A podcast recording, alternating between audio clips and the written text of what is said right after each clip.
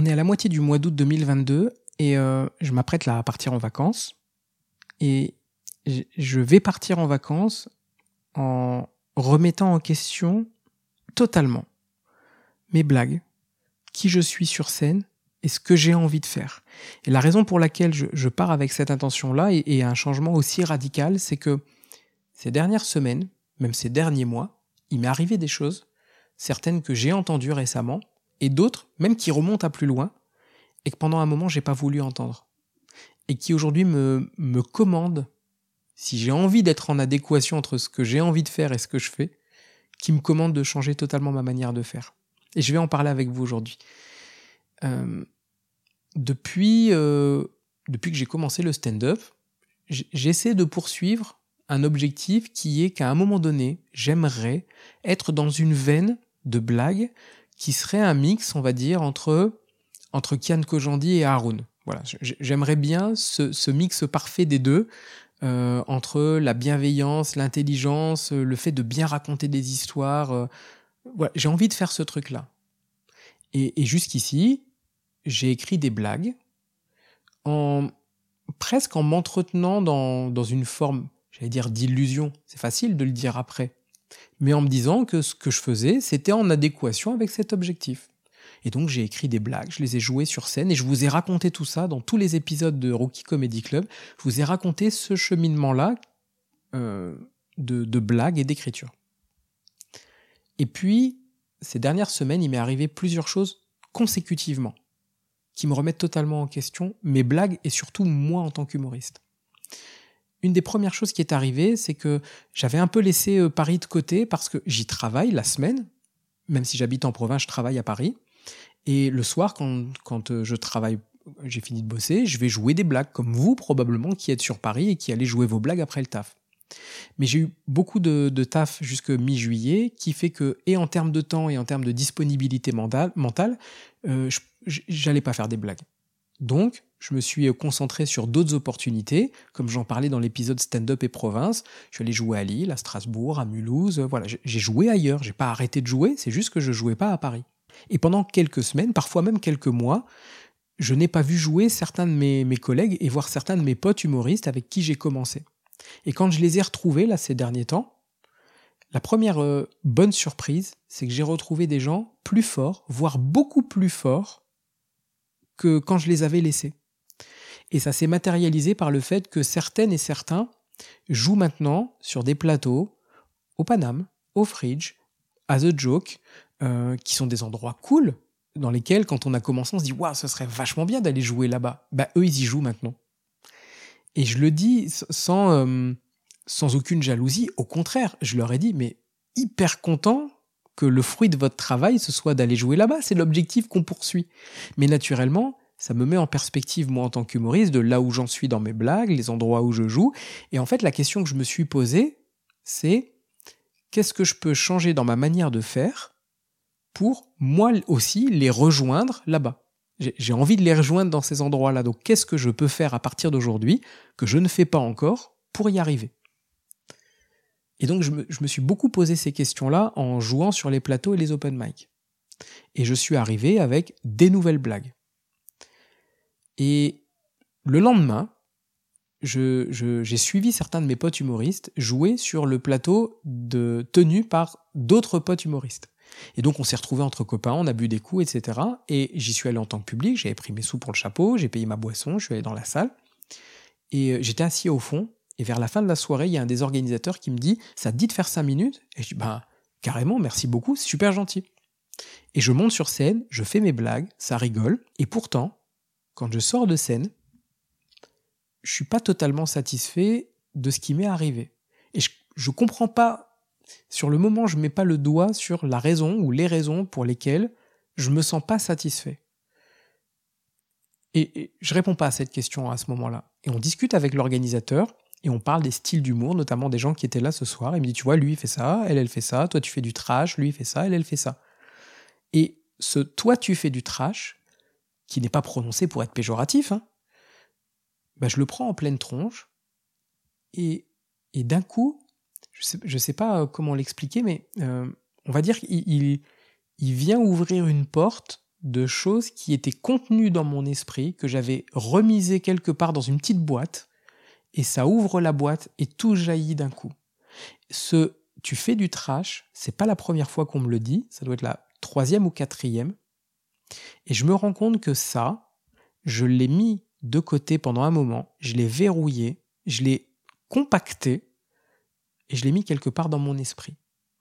Et me revient une phrase qu'un qu'un humoriste qui, euh, qui en est à son troisième spectacle m'a dit sur une scène un soir. Il m'a dit, tu vois, tu fais du trash et c'est pas un problème. Il y a de la place pour tout le monde.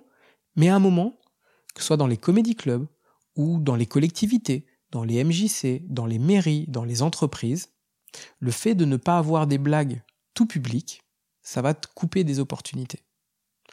Et à ce moment-là, en vrai, je me suis dit, j'en ai rien à foutre. Je, ne veux pas jouer dans des MJC, je veux pas jouer dans des EHPAD. Moi, je joue dans les comédie clubs. Donc mes blagues, ça va aller, ça, ça va rentrer. Et en fait, quand j'ai vu mes, mes, mes potes humoristes sur Paris, là, ces derniers temps, si j'analyse les blagues qu'ils font ou qu'elles font, c'est pas que c'est familial, c'est pas que c'est pas trash, c'est que ils disent quelque chose sur scène. Je parle pas de faire des conférences, hein, mais quand je les vois sur scène, je les vois parler de situations sur lesquelles ils évoquent leur point de vue, et ce que j'apprécie sur le stand-up que je vois, que ce soit chez Kian, chez Haroun que je citais précédemment, ou maintenant chez mes potes humoristes qui ont ces opportunités que j'évoquais précédemment, ce qui a changé, c'est le fait que je vois sur scène des humoristes qui évoquent un point de vue, un sentiment sur les situations. Et je me rends compte que c'est quelque chose que je ne fais pas, alors on va dire pas du tout ou pas suffisamment. Et je me rends compte que si je devais faire quelque chose de différent pour moi aussi les rejoindre dans ces endroits cool que j'évoquais précédemment, il va falloir que je commence à me poser la question de qu'est-ce que je raconte sur scène. Et tous les épisodes de Rookie Comedy Club que j'ai publiés, que vous avez pu écouter jusqu'ici, traitent de faire des blagues, et j'ai écrit des blagues. Et maintenant, mes blagues, elles sont devenues marrantes et elles marchent quand je les raconte.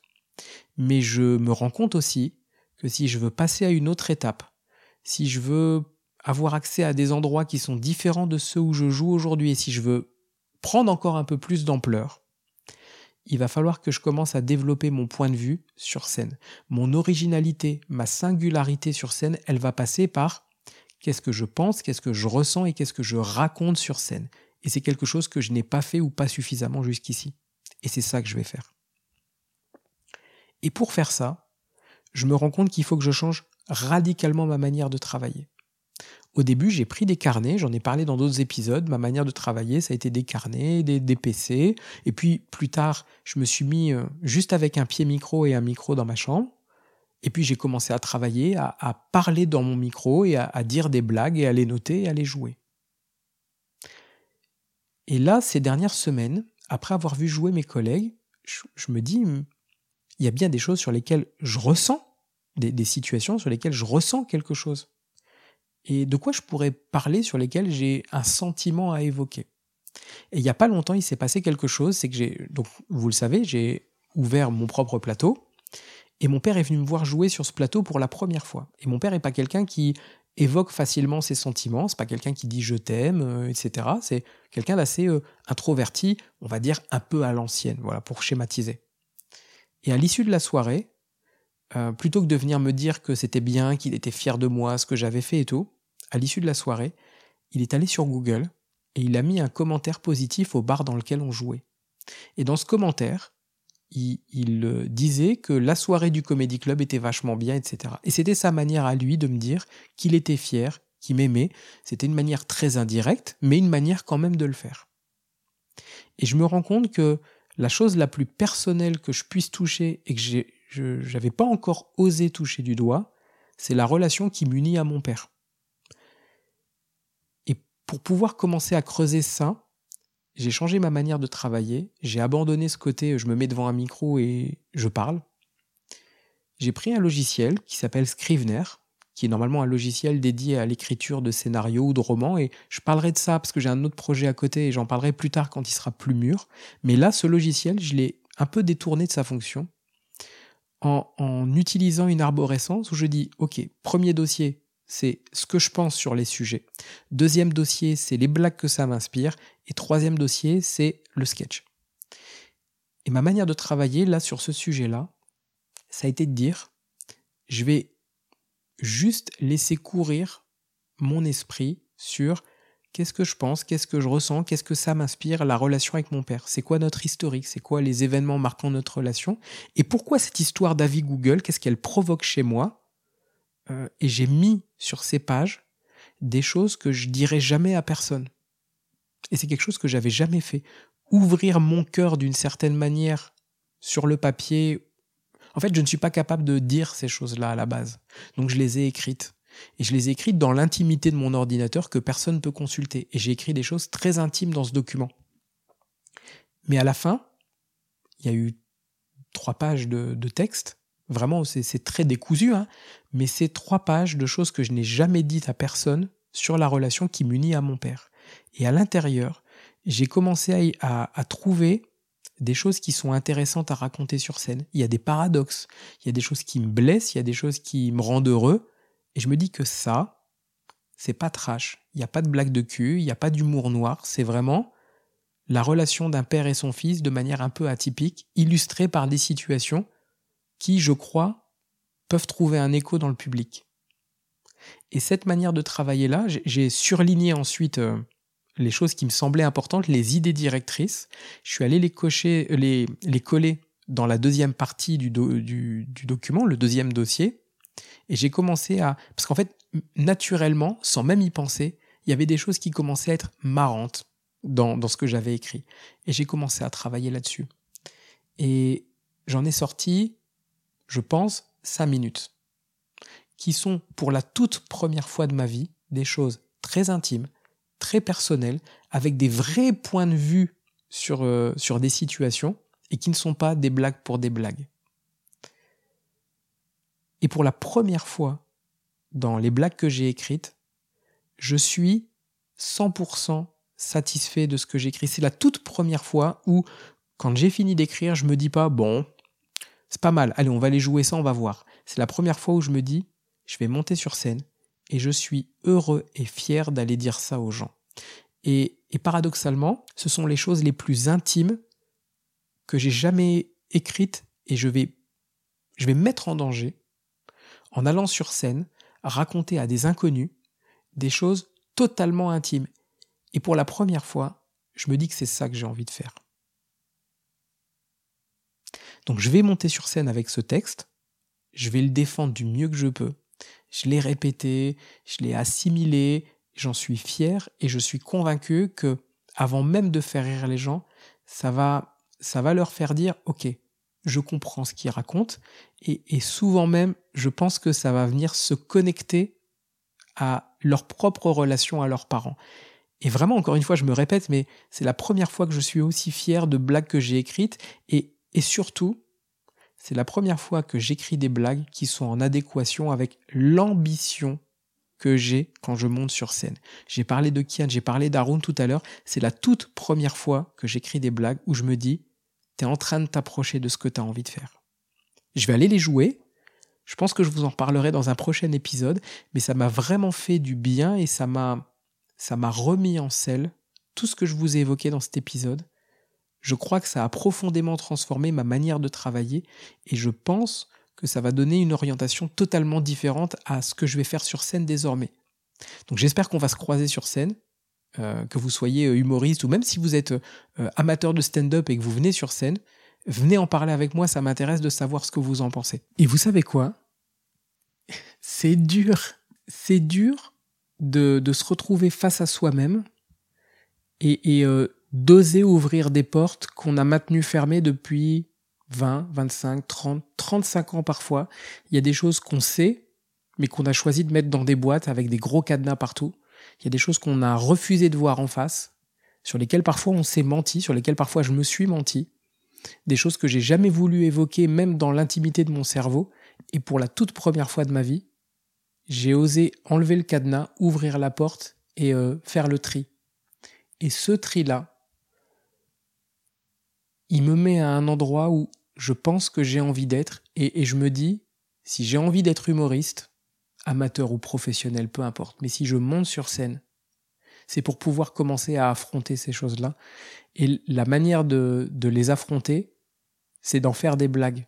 Mais je me rends compte que c'est ça que j'ai envie de faire.